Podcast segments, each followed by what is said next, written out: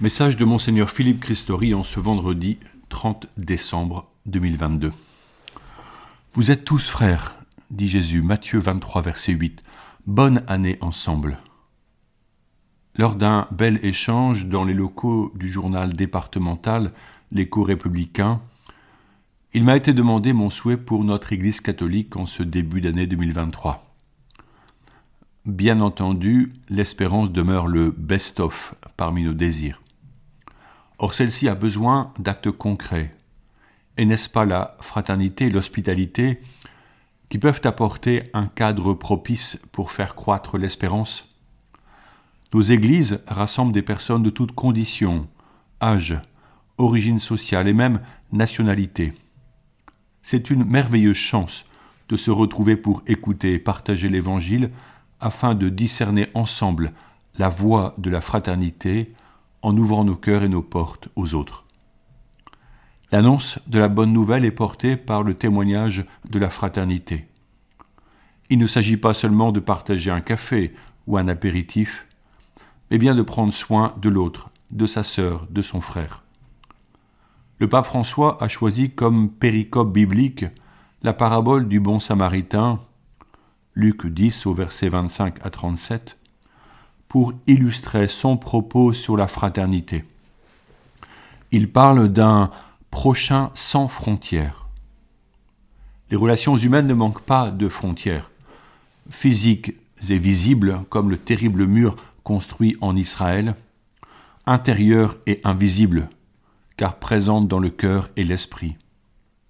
Ces frontières peuvent être entre les générations, entre les ruraux et les citadins, entre les Euréliens et les accourus, terme uniquement en Eure-et-Loire pour désigner une personne venue d'ailleurs, entre les bosserons et les percherons, entre les gens de couleur et ceux qui sont roses, entre les hommes et les femmes, etc. Or l'Église peut faire tomber les frontières. Être tous frères dans le même corps du Christ et de l'Église, Voici le vœu que nous pouvons rendre réel durant l'année qui vient. Pour cela, nous devons choisir la communion par le partage liturgique et l'action caritative, au-delà de nos aspirations personnelles et sensibles. La communion se fonde sur une part de sacrifice et d'oubli de soi, comme pour un couple qui veut s'aimer toute sa vie les époux acceptant de ne plus pratiquer certaines activités si elles affectent la communion conjugale. Avec la fraternité vient le désir de paix et les vœux que nous formulons. En ces jours de passage à l'année nouvelle, alors que la guerre en Ukraine continue avec une extrême gravité, comment pouvons-nous être acteurs de la paix à notre niveau? La paix, tous cela souhaitent mais n'est-elle pas menacée à côté de nous, entre voisins, dans nos familles et nos communautés? Nous sommes faits pour aimer et nous laisser aimer. Citons le pape François dans son encyclique Fratelli Tutti, au numéro 92. Je cite La teneur spirituelle d'une vie humaine est caractérisée par l'amour, qui est, somme toute, le critère pour la décision définitive concernant la valeur ou la non-valeur d'une vie humaine. Nous, croyants, nous devons tous le reconnaître. L'amour passe en premier. Ce qui ne doit jamais être mis en danger, c'est l'amour. Le plus grand danger, c'est de ne pas aimer. Fin de citation. La fraternité n'est pas seulement la mise en commun d'une action, d'un lieu ou d'un temps. Si le cadre pour vivre cette fraternité est nécessaire, seul l'amour vrai donnera une âme, un lien, une consistance à cette fraternité désirée. Cet amour passe par une attention affective à l'autre, en cherchant son bien gratuitement, donc sans y voir un quelconque avantage. L'amour est considéré pour sa valeur en soi, pour son être aimable, sans attente de retour à l'amour offert. Le pape complète son propos en nous disant, je le cite, L'amour implique donc plus qu'une série d'actions bénéfiques. Les actions jaillissent d'une union qui fait tendre de plus en plus vers l'autre, le considérant précieux, digne, agréable et beau, au-delà des apparences physiques ou morales. L'amour de l'autre pour lui-même nous amène à rechercher le meilleur pour sa vie. Ce n'est qu'en cultivant ce genre de relation que nous rendrons possible une amitié sociale inclusive et une fraternité ouverte à tous. Fin de citation. Fratelli numéro 94.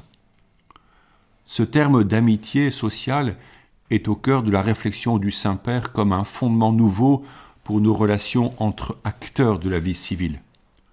Le pape précise que l'amitié sociale est une amitié au-delà des frontières. L'amitié est précieuse et elle se construit dans la durée. Peut-on entrer en amitié avec des collègues de travail, des personnalités de la vie municipale ou politique, des personnes du milieu de la culture et de l'entreprise? Spontanément, nous penserions que cela ne se peut pas. Pourtant, ne sont-ils pas des frères et sœurs créés comme nous le sommes par la volonté de Dieu? Pouvons-nous les considérer comme de possibles amis? Jésus dit Tous vous êtes des frères. Matthieu 23, verset 8. Les médias grâce auxquels nous communiquons avec le monde entier et voyons agir des systèmes politiques si divers nous permettent de mieux comprendre, et plus que jamais, notre interconnexion et notre interdépendance tant économique que culturelle. Nous sommes liés entre nous. Nos pays ne pourront pas accéder à un niveau satisfaisant pour tous sans une réelle collaboration entre États, afin que chacun reçoive les biens indispensables à une vie normale et sobre. Cela appelle un effort de volonté, de décision et d'ouverture les uns aux autres, toujours à rechercher tant dans l'Église qu'à tous les niveaux de la société des hommes. En ce début d'année nouvelle, les mots du pape que je vous donne ci-après sont comme un vœu qui dévoile le difficile chemin à parcourir pour une vraie justice et un avenir fraternel. Voici ce qu'il écrit encore dans son encyclique Fratelli Tutti, je le cite. Je voudrais faire mémoire de ces exilés cachés, qui sont traités comme des corps étrangers dans la société. De nombreuses personnes porteuses de handicap sentent qu'elles existent sans appartenance et sans participation. Il y en a encore beaucoup d'autres qu'on empêche d'avoir la pleine citoyenneté. L'objectif, ce n'est pas seulement de prendre soin d'elles, mais qu'elles participent activement à la communauté civile et ecclésiale. C'est un chemin exigeant, mais aussi difficile, qui contribuera de plus en plus à former les consciences, à reconnaître chaque individu comme une personne unique et irremplaçable. Je pense aussi aux personnes âgées, qui, notamment en raison de leur handicap, sont parfois perçues comme un fardeau. Cependant, chacune d'entre elles peut apporter une, contribution irremplaçable au bien commun à travers son parcours de vie original. Je me permets d'insister, ajoute le pape, il faut avoir le courage de donner la parole à ceux qui subissent la discrimination à cause de leur handicap, parce que malheureusement dans certains pays, on peine aujourd'hui encore à les reconnaître comme des personnes de dignité égale. Fin de citation au numéro 98. Cette fraternité ouverte à tous, nous pouvons la demander par la Vierge Marie. Elle a reçu de son Fils la mission d'être notre mère. À la croix, nous sommes tous comme le disciple Jean, nous devenons ses enfants. Nous croyons que Marie prend soin de nous et qu'elle nous protège, cela depuis l'origine du christianisme, comme saint, Irénée, évêque de Lyon et mort en 202, l'affirme quand il lui donne le titre d'avocate. Marie vient nous rassembler, et elle y réussit plutôt bien, si nous regardons les grands pèlerinages Mario dans le monde entier. Auprès d'elle, nous ressentons sa présence, sa prière et ses encouragements à nous mettre ensemble à la suite de Jésus, son Fils, et à faire confiance au Saint-Esprit comme elle le fit pour enfanter le Verbe divin par son sein maternel. Prier la Vierge Marie appartient à la tradition de l'Église catholique et l'Église orthodoxe. Seuls les protestants en ont été privés par les réformateurs. Pourtant, la Vierge elle-même prophétisait que toutes les générations la diraient bienheureuse. Luc 1, verset 48.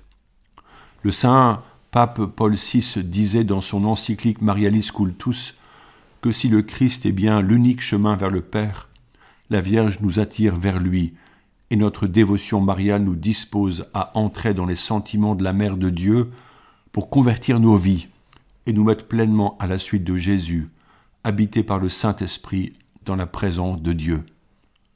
Prier ensemble, par exemple, dans la pratique communautaire du chapelet que le pape Pie XII a appelé le résumé de tout l'Évangile, expression que saint Paul VI reprend à son compte, nous donne à vivre plus fraternellement notre foi. Ainsi, les équipes du rosaire contribuent-elles à cette unification des enfants de la Vierge et donc à la communion dans l'Église? En ce début d'année 2023, pourquoi ne pas rejoindre une de ces équipes ou constituer dans votre village une équipe de fidèles autour de la prière du chapelet? Voici le moment de nous souhaiter nos meilleurs vœux pour vous-même et pour tous vos proches. Que la santé du corps et celle du cœur vous soient accordées, que vos projets soient bénis, surtout s'ils contribuent au rayonnement du royaume de Dieu. Je vous assure de ma prière, particulièrement pour ceux et celles dont j'ai connaissance qu'ils vivent des moments de douleur. Prière de consécration à Notre-Dame de Fatima. Vierge Marie, Mère de Dieu et notre Mère, nous nous consacrons à votre cœur immaculé pour être pleinement offert et consacré au Seigneur. Par vous nous serons présentés au Christ, votre Fils Fils unique de Dieu, et par lui et avec lui à son Père éternel. Nous marcherons à la lumière de la foi, de l'espérance et de l'amour, pour que le monde croie que le Christ est l'envoyé du Père, dont il est venu nous transmettre la parole. Nous serons nous aussi ses envoyés, afin de le faire connaître et aimer jusqu'aux confins de la terre. Ainsi, sous, sous la maternelle protection de votre cœur immaculé. Nous serons un seul peuple avec le Christ, qui nous a acquis par sa mort, témoins de sa résurrection, et par lui offerts au Père, pour la gloire de la très sainte Trinité, que nous adorons, louons et bénissons. Amen. Prière de Monseigneur Alberto Cosme, Cosme do Amaral. Bonne journée et bonne année.